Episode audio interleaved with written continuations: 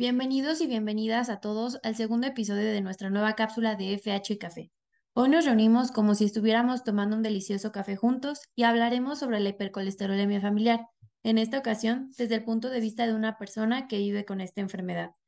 Así que sin más preámbulos, tomen su taza de café preferida y únanse a nosotros en este relajado encuentro donde vamos a escuchar la historia de la señora Guadalupe Parra. Señora Guadalupe, ¿cómo está el día de hoy? Bien, doctora, gracias. Buenas tardes. me da mucho gusto y pues me gustaría primero que nos contara quién es usted, cuántos años tiene, de dónde es. Eh, bueno, mi nombre es Guadalupe Victoria Parra Reyes, soy mexicana, soy de aquí de la Ciudad de México y tengo 55 años. Ok, ¿y qué entiende usted por hipercolesterolemia familiar? Eh, antes no lo entendía muy bien, sabía yo que tenía el colesterol alto, eh, era todo lo que yo sabía nada más, que era una un parte de una enfermedad que se tiene este del colesterol, pero nada más hasta ahí sabía yo. Ok, y cuéntenos, ¿cuál es la historia detrás de su diagnóstico? ¿Cómo le diagnosticaron? ¿Cómo fue? Bueno, empezó eh, más o menos como hace dos años. Eh, me lo diagnosticaron porque me invitaron a un protocolo en el cual me hicieron estudios de laboratorio, este y algunos otros este, estudios, en los cuales arrojó que era este la hiper, hiper ¿cómo? Hipercolesterolemia. familia, es este, porque eh, resulta que todo, bueno, lo tenemos de a raíz de mi papá. Eh, es una genética que tenemos desde mi papá. Mi papá fallece a los 36 años. Eh, nunca se le diagnosticó como tal, nada más le comentaban que tenía colesterol alto y hasta ahí. Nunca sabíamos nosotros que teníamos esta condición, ya hasta que a mí me empezaron a, checar en el instituto. Me hicieron varios estudios y a partir de ahí, pues ya este, se dio el diagnóstico. Ok, y um, además de este antecedente con su papá, ¿usted tuvo algún síntoma? Eh, yo tenía el síntoma de que me sentía un poquito mareada, eh, tenía como este mm, cansancio, eh, me dolían las piernas, de repente el pecho, pero no sabía yo realmente qué es lo que me estaba pasando. Yo pensaba que era otra cosa, hasta que ya me comentaron que eran algunos síntomas del colesterol alto que estaba yo produciendo porque pues realmente no como, a veces no se come muchas grasas o muchas cosas que me comentan que es por eso que tengo el colesterol alto, que sino que yo lo produzco más de, de lo que es, de lo que se tiene que producir. Mi cuerpo, lo, mi organismo lo produce. Ok, ¿y cómo reaccionó al recibir el diagnóstico? Eh, eh, por una parte, pues sí, me, me pegó un poquito, pero entendí muchas cosas y entendí lo que estaba pasando a mi familia, en mi entorno familiar, puesto que uno de mi, mi hermano, mi único hermano, también lo, lo, lo tenía.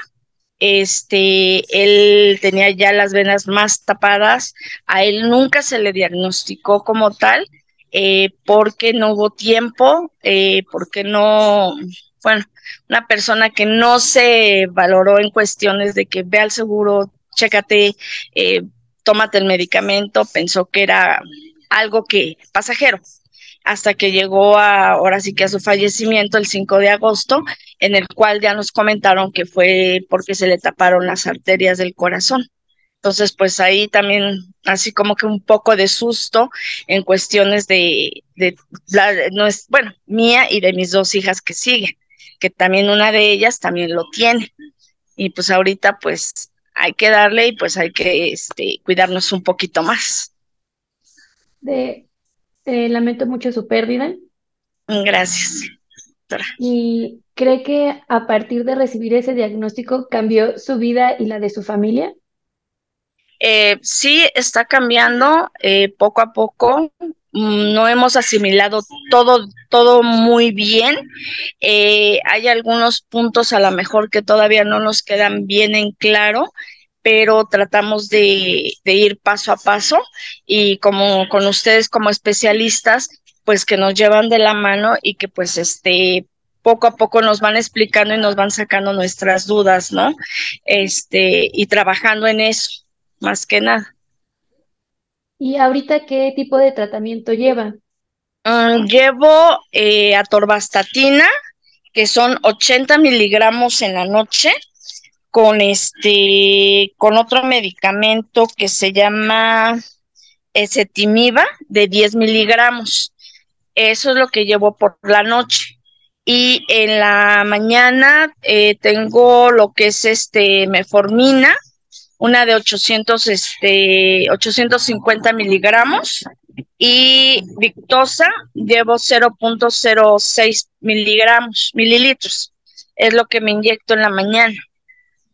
Y además de todo este tratamiento con eh, medicamentos, ¿usted ha hecho cambios en su estilo de vida? Eh, he empezado, he tratado, a veces sí me, me, me está costando trabajo, pero como le comento, no, no como muchas grasas, no como mucho, muchas cosas que digamos que no se deben de comer, o sea, no como en exceso ni nada, sino que a veces, este, por los tiempos de trabajo y todo eso, pues sí, no he podido comer ahorita muy bien en cuestión. Y después de todo esto que nos ha contado, ¿qué importancia tiene para usted ir a sus revisiones médicas anuales? Eh, tiene mucho, porque pues este, pues nos damos cuenta, ¿no? De lo que falta, de lo que nos van a, o sea, si vamos bien, si no vamos bien, qué es lo que nos van a decir, qué nos, eh, cómo nos van a apoyar, si nos tienen que cambiar medicamentos, que no haya salido otra cosa, porque pues es el susto, ¿no? De que ya tenemos una cosa y ya nos dicen, es que sabes qué, que ahora tienes también esto. Entonces, así como que sí, y pues realmente no lo tengo, no estoy cada casi seis meses siguiendo o cada tres meses dependiendo a dislipidemia, que es de donde me están este, checando ahorita. Ok, y entonces para ir eh, concluyendo esta entrevista, ¿qué mensaje le daría usted a todas las demás personas que viven con hipercolesterolemia familiar?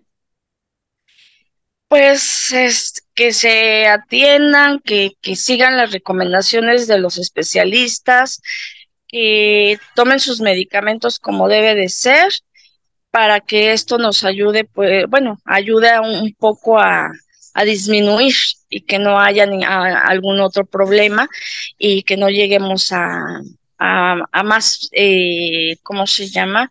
Pues sí, como lo que digamos, le pasó a mi hermano de que se dejó y que nunca se atendió y pues llegó al, al fallecimiento, ¿no? Entonces que si lo podemos este poner este un poquito en, en cuestión de salud y que nos podamos este de alguna forma cuidar, pues que lo, lo, lo tomemos muy en cuenta. Claro, y algún mensaje para todos los profesionales de la salud que se encargan de manejar eh, pacientes, ya sean ya pacientes con diagnóstico de hipercolesterolemia familiar o antes de que reciban el diagnóstico? Eh, lo único que yo les pediría es que a veces este nos hablen con o sea que no nos hablen con tantos este palabras médicas que nos hagan un poquito hincapié en lo que puede ser no sé es que hay veces que nos salta una palabra y decimos, wow, ¿qué es eso? Entonces, o sea, que sean más, este, como que más, este, claros, eh, digamos, eh, como si no estuviera hablando el médico, sino que estuviera hablando una persona con otra persona en cuestiones de que sea un poquito más claro en lo que nos puede pasar, qué es lo que tenemos que hacer y todo, pero no, no tanto este médicamente. De acuerdo, pues muchísimas gracias, señora Guadalupe, por compartirnos su historia y también muchas gracias a todos los que nos están viendo. Hasta luego. Hasta luego, doctora. Buenas tardes. Buenas